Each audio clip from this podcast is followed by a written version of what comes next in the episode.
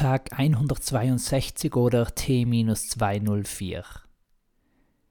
Kant hat sich im Namen des Menschen doch die vier großen Fragen gestellt. Wo kommen wir her? Wo geht's mit uns hin? Was dürfen wir tun? Und schließlich, wobei dieses schließlich eher ein zusammenfassend meint, was ist der Mensch? Und dabei dachte er wohl nicht an ein errere humanum est oder der Mensch ist Mensch, weil er vergisst, weil er verdrängt. Der Immanuel, der Herr ist mit uns, wollte klären, was das Urmenschliche darstellt. Und diese Frage sollte bis heute als wichtig erachtet werden. Warum? Naja, weil immer öfter der Diskurs um wertvolle Menschlichkeit geführt wird. Gerade jetzt zur Spendensaison rund um Weihnachten und Neujahr lohnt es sich da eher in die Ferne zu spenden, um dann zugleich beinahe davon auszugehen, dass dieses Geld dort eh nicht ankommt?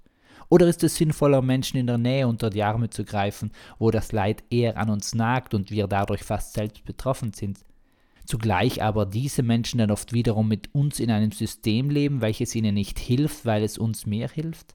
Anders die Reichen, die mehr geben können, weil sie zum Beispiel weniger Steuern zahlen müssen oder zumindest nicht mehr aufgrund von mehr Besitz spenden, wobei sie ja auch wieder was zurückbekommen können, anstatt das System zu renovieren, sodass für solche sozialen Härtefälle bereits Geld vorhanden wäre. Die Kirche war einst orientiert. Und hoffentlich rede ich jetzt keinen allzu großen Blödsinn, wenn ich sage, dass es heute nicht mehr so ersichtlich ist. Unsere heutigen Diakone, also die Querträger, weil sie die Stola nur quer über ihre Brust tragen dürfen, waren einst dafür zuständig, dass die Gaben, welche zum Altar gebracht wurden, unter den Bedürftigen verteilt werden. Gaben wirklich. Nahrungsmittel und so. Und irgendwann wurden daraus mehr Geldgaben und auch diese wurden gesammelt und verteilt. Heutzutage geht einmal jährlich die Opfersammlung, so schön wird sie genannt, zugunsten der Kirchenheizung ohne aber, dass die Opfer von unbeheizten Nächtigungsplätzen sich in der Kirche wärmen dürften.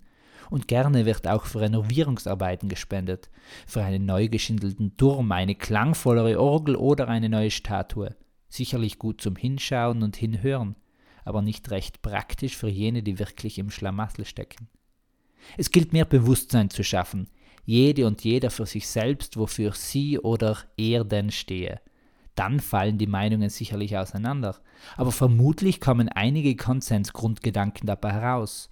Und wenn ein solcher Gedanke heißt, mein eigenes Leben ist mir wichtig, denn dann müssen wir gut Kant dies auch allen anderen zuerkennen, weil sie auch ein Leben führen und dieses dann auch wichtig ist, also schützenswert, pflegenswürdig und erhaltensnotwendig. Denken wir vielleicht weniger nach, was der egoistische Mensch ist, sondern was die Menschheit an sich ist, was die kann.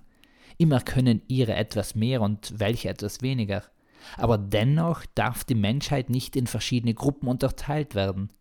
Ich schreibe ja nicht umsonst von einer Menschheit, die auf einer Welt lebt, in einem Sonnensystem, in einem Universum, auf einer Zeitlinie mit einem Peace, Amen and out.